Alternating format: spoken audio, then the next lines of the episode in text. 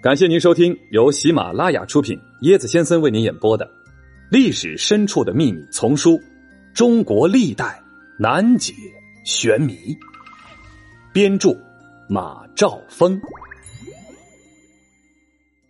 大家好，我是椰子。呃，在今年的一月六号啊，我国水利部发布了一则消息，说二零二一年。我国水旱灾害多发重发，这水利部呢落实预报、预警、预演、预案措施，累计启动了十一次水旱灾害防御应急的响应，成功的抵御了大江大河的洪水侵袭。呃，但是大家知道吗？现在我们幸福生活的背后，在中国历史上有非常多水旱灾害。那不说这个咱们比较熟悉的九八年的，咱们比较熟悉的这个呃五四年的。咱就说这个中国古代史上，在明清的时候，在大概嘉靖的前后吧，在这个时候呢，江苏的扬州、苏州啊，浙江的杭州、绍兴啊，这些个地方，还包括安徽的安庆啊、宣城、芜湖，这个些大水啊，每一次一发，那动辄就是数万人丧生。再往前倒几百年，倒到这个隋唐的时候啊，天怒人怨，隋炀帝大开运河啊，这个老天也看不下去了，隋唐河南的八州并发洪水啊，造成了数十万人的丧生。盘点咱们中国历史上的这些洪灾啊，每一次的洪灾、洪水猛兽都会肆虐人民的这个呃财产，包括生命安全。但是呢，在每一次的洪灾背后，都有无数个防洪防汛的英雄。今天咱们来说的这个主人公，就是中国历史上第一位抗洪英雄。节目的前包装做到这儿呢，其实大家都应该知道了。今天咱们来说的是大禹治水的故事。但是大禹是不是在中国历史上确有其人呢？咱们来进入今天的故事。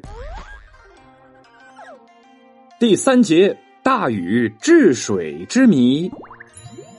那尼，大禹抛弃妻子，竟为一条小河沟。沟沟沟沟。大禹说了很多遍了啊，这个大家都知道。大禹治水啊，大禹是谁的儿子呢？他爸爸叫鲧啊，又名文命，字高密，相传生于西羌。就是现在的甘肃、宁夏、内蒙南部一带，后随爸爸迁徙到了这个崇，就是河南登封。尧时被封为夏伯啊，故又称夏禹或夏伯啊，或者是伯。尧在位的时候，黄河流域发生了很大的洪水灾害，哎，庄稼被淹，房子被毁，百姓们呢只好往高处搬呢。此时，尧就召开了部落联盟会议啊，商量这个怎么样治理这个洪水呀。在会议上，他就开始征求啊，呃，大家觉得派谁去治理这个洪水呀？首领们都推荐鲧。鲧呢，就花了九年的时间治水。大家都知道啊，他用了堵塞的方式啊，最终没有把这个洪水制服，洪水反而呢继续泛滥。舜巡视天下，发现鲧治水不力，于是将其杀了，然后命令禹接替他爸爸鲧继续治水。这按理来说有杀父之仇啊！呃，这个大禹继承父业之后，认真研究父亲治水失败的原因。他发现，哎，父亲之所以没有成功，根本在于治水的这个方法不对路，只知道简单的堵，不知道科学的疏。因此呢，他对这个治水方法及时进行了纠正，以疏为主，以堵为辅。他带领群众凿开了龙门。挖通了九条河，经过十年的努力啊，比爸爸多一年，终于啊，把洪水引到了大海里去了。地面上呢，人们又可以种庄稼了。他和老百姓一起劳动，戴着这个帽子啊，呃，拿着这个锹子，带头挖土、挑土。禹因为常年治水啊，这个脚啊，常年泡在水里，脚跟都烂了，所以呢，就只能拄着一根拐棍走。禹到了三十多岁还没结婚，在涂山，就是现在的安徽省蚌埠市西郊啊，遇到一个名叫女娇的姑娘，哎，两个人相互十分爱慕，便成了亲了。禹新婚仅仅四天，来不及照顾妻子，便为了治水到处奔波，三经自己的家门没有过，这个大家都知道了。第一次妻子生了病，没进家去看望；第二次妻子怀孕了，没进家去看望。第三次，妻子涂山氏生下了儿子启，这启正在啼哭呢。这当爸爸的在门外就是听见了，听见哭声也没进去探望。当时啊，黄河中游有一座大山叫龙门山，在现在的陕西与山西的交界处啊，它堵塞了河水的去路，把河水挤得十分的狭窄。奔腾东下的河水受到这个龙门山的阻挡，常常溢出河道，闹起水灾。禹到了那儿之后，观察好地形，带领人们开凿龙门，把这座大山凿开了一个大口子，这样呢，河水就畅通无阻了。大禹治水的这个典故啊，是千百年来华夏大地流传最广的故事，影响是历久弥深呐。那么，大禹治水。究竟是历史事实还是神话传说呢？历史上是否有大禹其人？大禹究竟治理过哪条河？千古传说仍有千古疑云谜团，有待揭开。第一个问题：大禹是否真有其人呢？古史辨派曾提出过怀疑。近世的遗古派学者认为，历史上并无大禹其人。禹是由神人格化为人的，它的本源实实际上是一条虫。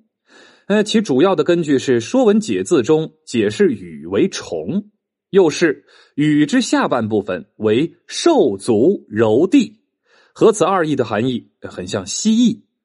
在我们的这种呃青铜器上啊，有这个吃的纹饰，这个吃呢就是左右结构，左边一个虫，右边一个离开的离。啊，这个吃就是这个蜥蜴的形状，因此禹有出于九鼎文氏的可能。禹的爸爸是鲧，《说文解字》中说这个鲧为大禹，国语中说鲧化为黄熊入于水，是一种水物。淮南子说呀，禹化为黄熊，因而禹与鲧相类，也是一种水物。当然了。这个龙生龙，凤生凤嘛，呃，《天问》《山海经》等说，这个鲧既死三岁不腐，后用刀剖腹生出禹，这个就有点传说了啊。说这个鲧呢死了之后三年尸体没有腐烂，之后呢用刀把自己的肚子剖开，生出了禹。在大禹之后创业的这个路上啊，还有传说说这个吃、龟、应龙这些水族动物曾帮助禹治水。呃，既然治水神话中水族动物极多，说禹与他们同类也就不足为怪了。因此呢，也有这些方家呀，根据这些神话学的原理加以推论，认为大禹既非神，又不是什么具体的个人，而是代表着一个叫以虫为图腾的部落。关于大禹治水的传统说法，见诸于各类古籍。按当时的生产力水平而论，啊，大多都是不可证信的。比方说，按这个禹贡记载，禹所治理江河的水利工程量，即使能使用当今的先进设备，大舜帝又能够从国库中拿出一笔这样的钱，呃，专项拨款，而且发出一张通行证。这通行证就是让禹啊，在这个大舜管辖不了的这些东夷、西戎、南蛮这些地方通行无阻。即便是这样，十三年也绝对难以完成如此庞大的工程。新晋的说法是什么呢？大禹治的并非是滔滔江河，而是海侵。禹时代，海平面上升，海水倒灌至陆地了，世界范围内都有被海水所淹的传说。海水退后，地面一片淤泥，不加以治理就不便耕种。大禹所治理的正是这种田间水渠的管理。有学者认为，在禹贡、国语、水经注等古籍中频繁出现的“共工”“贡献”“降水”啊啊等等这些名词啊，都是什么呢？啊，实际指的是位于现在的河南辉县境内的一条小河，叫贡水，相当于现在的渭河啊。它与淇水一起流入黄河，此地。正当黄河转折地方的北岸，黄河在此处还接纳了不少的支流，水量丰沛，又是出入平原，所以容易为患。黄河历代水患几乎全发生在这一地域之内。大禹在历史上所治理的河流，正是这条叫贡水的小河，而洪水原为专用名字，指贡水为患，直到现在呢，成为一个新的名词，一个公名。据考古发掘证明，辉县孟庄遗址的龙山文化城址存有大洪水的遗迹。孟庄龙山城毁于一次洪水，证据是西墙的中段有一个大的豁口，在西城墙的这段缺口处，二里头时期的人们清除了这里的大部分淤土，然后用夹板筑夯成二里头时期的西城墙。哎呀，所以说古人还是有智慧。徽县大洪水发生在龙山文化晚期、二里头文化之前。这个时候正是我们传说当中的禹舜的时期，黄河在此时改道，由豫东折而北向。徽县呢是北流黄河水患之重，所以由此推论，大禹治水也自当是从共工的故地开始的。这段的治水基本上就是泄洪了，沿黄河北上，决通九河，进行分流。